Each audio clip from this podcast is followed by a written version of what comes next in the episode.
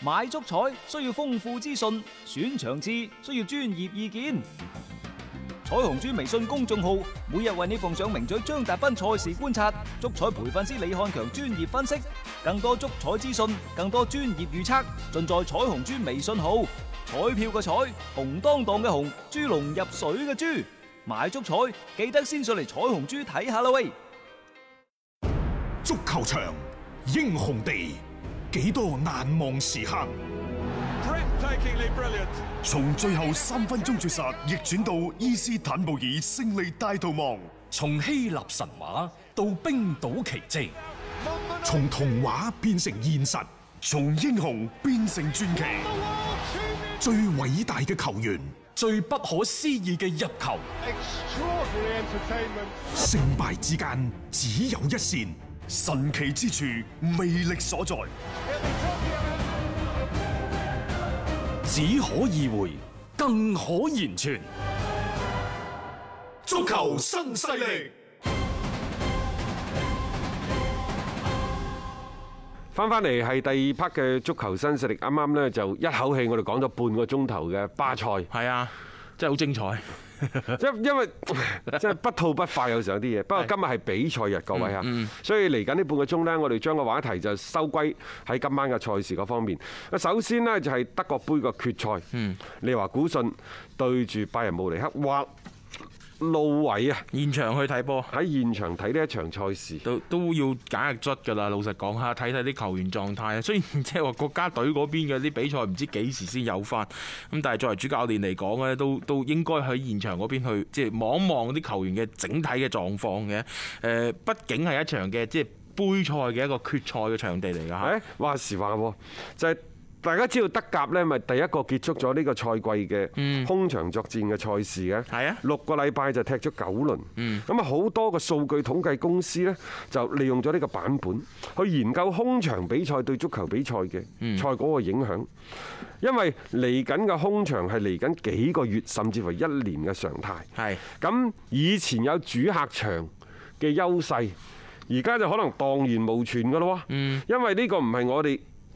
啊，即係口講嘅，嗯憑空講出嚟憑嘅空講出嚟嘅，係因為係上述一啲數據統計公司得出嘅結論，並且係佢哋得出嘅第一個嘅結論，嗯就係主場優勢不復存在，係啊，即係主隊嘅嗰啲勝率呢，其實係跌得好哦緊原要。先已經跌㗎啦。係原先係跌到原先主場嘅勝率係幾多啊？喂，人哋講勝平負嚇，啊，嗯原先主場嘅勝率係百分之四十三，偏高㗎。偏高啊啊！但係而家就跌到落去百分之三十三，亦就係勝平負各佔百分之三 十三。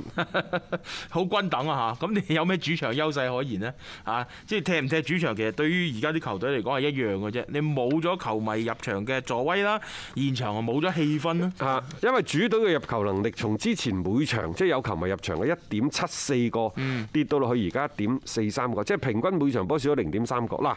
所以球迷係球隊嘅第十二人，係啊，就從呢啲數據嗰度呢得到咗印證啦。嗯，你即係直情係每係啊，場少咗啊。零點三嗰一場，球迷唔單止係第十二人啦，啊等於打多兩個人咁上下添喎，我話。好重要啊，好重要啊！即係你呢個數據就好直觀咁體現到呢樣嘢啦。喺冇球迷入場嘅情況底下，啲主隊我哋睇比賽都覺得係嘅，即係你嗰、個即係氛圍啊，各方面係差咗。然之後呢，主隊一旦你係落後嘅時候呢，佢哋冇咗嗰種嘅即係嗰種嘅加油鼓勁呢，你啊衝上去嘅嗰種能力好似都少咗啲嘅。嗱入波呢，入波個數字嚇就係最直觀嘅體驗。嗯，實際上呢，就係喺呢一個射門嘅成功嘅轉化率嗰度呢，都有下跌。嗯，包括呢就係主隊嘅角球數、個人嘅次數、傳中嘅次數等等呢啲關鍵嘅進攻數據，其實都喺度下調嘅。係啊，誒，即係整體嚟講，佢哋冇咁 冇咁即係積極啦，或者係一啲成功率上啊面呢，係低咗啦因。為之前呢，就即係我都未試過，嗯即係空場作戰嘅，所以所有以前有關主場優勢嘅研究當中呢，好多嘅學者就認為，即係所謂嘅主場優勢，本質上係嚟自於即係球迷喺現場俾到壓力俾裁判，亦就話。主裁判喺場上嘅判罰會唔會傾向主隊啊等等，但係實際上通過今次呢個空場數據嚟睇呢，就係實際上呢，就球迷嘅助威係一個綜合性嘅。冇錯對於場上踢波嘅唔單止係嗰十一個人，可能係成隊波個主場優勢，即係佢體現出嚟嘅優個巨大，嗯好好巨大你。就係好簡單，我都話你要去追一啲嘅比分嘅時候，成場球迷喺度為你加油鼓勁，你就等於你身後有班人係一路推動緊你去做呢一件事，成個嘅嗰種感覺真係唔同嘅。但係你如果望空溜溜嘅嗰個場，其實輸咗就輸咗咯， 即係你就冇嗰種嘅。突然間嘅嗰種感覺啦，啊咁當然嗱，而家呢個研究咧，亦都叫做係復賽之後嘅一相關嘅啲研究嚟啦。啊畢竟個輪次唔多，仲有一樣嘢係處於聯賽嘅中後段，有啲球隊嗰個聯賽形勢已經定咗嘅話呢，佢哋會踢得係好放鬆，係好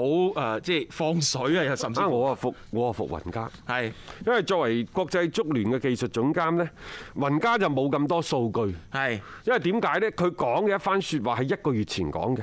邊有咁多數據支持嘅啫嗯 係？啊佢憑藉住係佢嘅經驗。經驗係啊嗯雲家上個月呢曾經就講過，佢話如果空場嘅時間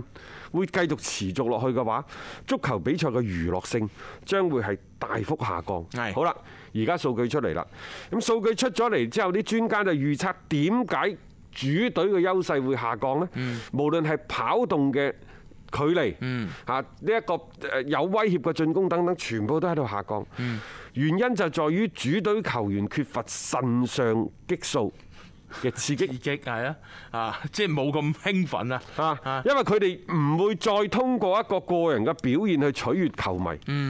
亦都冇人啱和應嘅，。即係你入咗個靚波，哇！真俾功夫啊冇人睇，然之後，比賽嘅強度喺度下降，嗯包括佢嘅衝刺嘅次數，包括佢衝刺嘅速度，嗯亦就話整個節奏甚至乎冇過去咁有張力。啊！即係喺一段相對長嘅時間入邊，保持一個攻防轉換嘅快速、快速嘅輪換等等，嗯係所以比賽嘅場面激烈性喺度下降，娛樂性亦都隨之而下降。嗯係就印證咗呢，就啱啱雲家嘅講法，就足球比賽如果長時間空場作戰，娛樂性會下降。然之後球員呢，係唔需要再考慮場上面嘅球迷嘅感受，佢嘅踢法就更加之功利。功利咯，係咯，即係就算踢得保守啲。喺後場到腳冇人靴佢哋嘅， 你諗下，即係佢哋會喺做呢啲行為嘅時候，佢哋就冇咩嘅顧忌嘅。人多有自己主隊球迷，即係叫做撐場嘅情況底下，如果你踢得好醜陋嘅一場比賽，你自己某程度都會覺得係一種嘅恥辱嚟嘅。啊，呢個真係會係兩回事咯，有球迷同冇球迷。但係嗱，大前提都係冇辦法，你而家冇球迷入場，亦都係一種即係非常時期、非常手咁啊段。當然啦，今晚呢場德國杯嘅決戰呢，就迎嚟呢一個最大牌嘅球迷。啊咁當然佢亦都唔係話你 作為球迷嘅身份睇波個路維呢，嗯喺現場睇波，誒再加上按照德國足球協會講法呢，就話呢場賽事呢，誒有七百人喺球場邊睇，其中有兩百名呢係媒體嗯代嘅記者代表等等，表，即係慢慢慢慢開始開放一啲嘅即係人係入場啦。因為之前其實係有消息傳過話，即係德國杯決賽想話放球迷入場嘅，只不過就係即係被否決咗啫。咁而家就即係起碼入場嘅人數上面，比之前都係控制喺大概兩百零人啦，係已經多咗㗎啦。因為媒體嘅代表會係更加多咁入到場場邊啦，去即係觀摩呢一場嘅比賽。咁亦都為呢一場嘅德國杯嘅決賽啦，係營造翻少少嘅氛圍先啦。即係呢個都好重要啊！即係對於雙方嘅球員嚟講咧，即係亦都有一啲嘅即係觀眾喺場邊咧去注視住佢哋嘅表現，咁啊睇下即係喺場面上面嘅一個發揮會係點樣樣。特別係你話古信，因為佢同拜仁相比咧，你入到呢一個德國杯咧，佢哋太耐冇入過去啦。你話古信呢，其實有一個標籤嘅，千年老矣。啊，千年老矣啊，，甚至乎呢，就誒按照圖片報嘅講法呢，就其實佢哋喺德國嘅商標局啊，註冊咗一個叫亞軍富森嘅商標呢個酷身啊嘛，啊亞軍酷身啊，亞軍富森。話呢，其實佢哋係延長咗之前有嘅，係佢哋以之前註冊咗兩個商標，一個叫做冠軍富森，一個叫做亞軍富森。就今次呢，就亞軍富森嘅嗰個商標權呢，就延期咗十年。係冠軍富森嗰個商標權要俾錢㗎，唔平㗎啊， 就就冇延期。 都唔怕罩 忌，臨劇決賽之前搞啲咁嘅嘢，因為利華古信真係好似喺某種程度上，杯賽佢就係一個悲劇英雄。係啊，我都唔記得即係幾時利華古信係攞過呢一個杯賽冠軍。啊好耐啦吧， 好耐啦吧，我印象最深刻都係嗰時邦尼克嗰啲幾幾個亞軍嘅嗰種咯， 嚇其他嗰啲我最記得佢零一年三年亞。係啊歐冠啊唉，嗰真係啲，陰 公。嗱咁啊嚇，誒喺呢場賽事啊有兩個人係上唔到嘅，一個係巴西外援嘅，又叫保連保啊連奴你小姑且保稱連奴之為小保連奴係啦。啊，另外呢，就係夏維斯。嗯原先上一次打聯賽對住拜仁嗰陣時已經冇上到，話受傷。啊嗯今晚呢，可能繼續高掛面戰牌，係佢保持一個健康嘅身體，係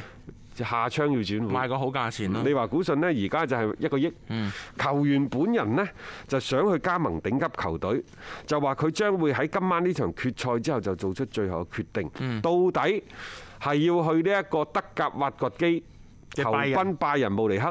抑或闖蕩歐洲去我揾食？我感覺唔會係拜仁啦。 即係如果係拜仁嘅話，呢場波係咪應該係上場表現一下呢？即係如果咁樣樣收埋，佢自己亦都冇咩請戰嘅一個願望嘅話呢，有機會係離開呢個德甲嘅呢個聯賽先。呢個再睇啦，因為你話古信佢失落咗歐冠嘅資格之後，其實你都預示住你係留唔住夏維斯啦。我就感覺啊，今晚呢場波拜仁捧杯嘅可能性超過八成。嗯，即係有啲球隊呢，佢出現喺呢一個冠亞軍嘅場上，佢就係係佢自帶嗰種佢就係嘅為咗攞冠軍嘅奪。冠嘅屬性喺度嘅。啊有啲人去到冠亞軍嘅決賽已經係認為咗呢一個史詩般嘅壯 舉。亞軍都係唔錯嘅， 可以註冊商標。我希望今晚你話古信打臉，啊打我的臉。誒之前試過嘅，法蘭克福當年啦嚇，尼啊嗯哥高華斯臨走之前真係打咗一次臉嘅，睇下今次有冇機會咯。即係佢哋加把勁，起碼呢場比賽啊，我哋都覺得係好睇啲啊。誒，仲有喎。誒八月份嘅時候，即係要打歐冠。嗯，實際上呢，即係包括古天奴嗰啲租借啲球員呢，就其實合同到期，係佢哋要翻去各自嘅舞會。去報道，但係古天奴就話呢，寧願減人工，減一半人工，佢都想留翻喺拜仁嗯租借多一兩個月。梗係啦， 有機會衝佢擊要冠代軍表喎。球隊咧去打呢個歐冠。係啊，你你睇一迪姆華拿嗰啲邊有咁多嘢諗嘅啫？ 佢知道阿比萊比石都係咁上下啦，包括比利石都 係，比利石係車仔嚟噶嘛。係啊係啊係啊！咁你你諗下，即即即其實呢班呢班球員啦，佢都知道同拜仁一齊嚇、可能有機會衝擊三冠王。有啊，啊，有。咁啊， 即識做咯，我覺得呢樣嘢，咁你減嗰啲咁多錢，對於佢哋嚟講冇所謂㗎，你以後仲可以揾得到翻嚟。但係呢個冠軍殊榮你可遇而不可求，特別好似古天奴咁樣咯，轉咗會之後都未點樣舒服過，自己都未點樣威過，咁啊不妨咧就睇下搏唔搏到攞到個三冠王咁樣咧，就呢一個相當之唔錯嘅決定嚟啊！一個為足彩愛好者度身訂造嘅全新資訊平台北單體育，經已全面上線。北單體育擁有基於北京單場賽事作出全面評估嘅優秀團隊，雲集張達斌、陳奕明、鐘毅、李漢強、呂建軍等大咖，為你帶嚟更專業嘅賽前預測分析以及賽後總結報告。北單體育無需註冊，一鍵辦理。想避免足彩市場起起伏伏，快啲嚟微信搜索公眾號北單體育。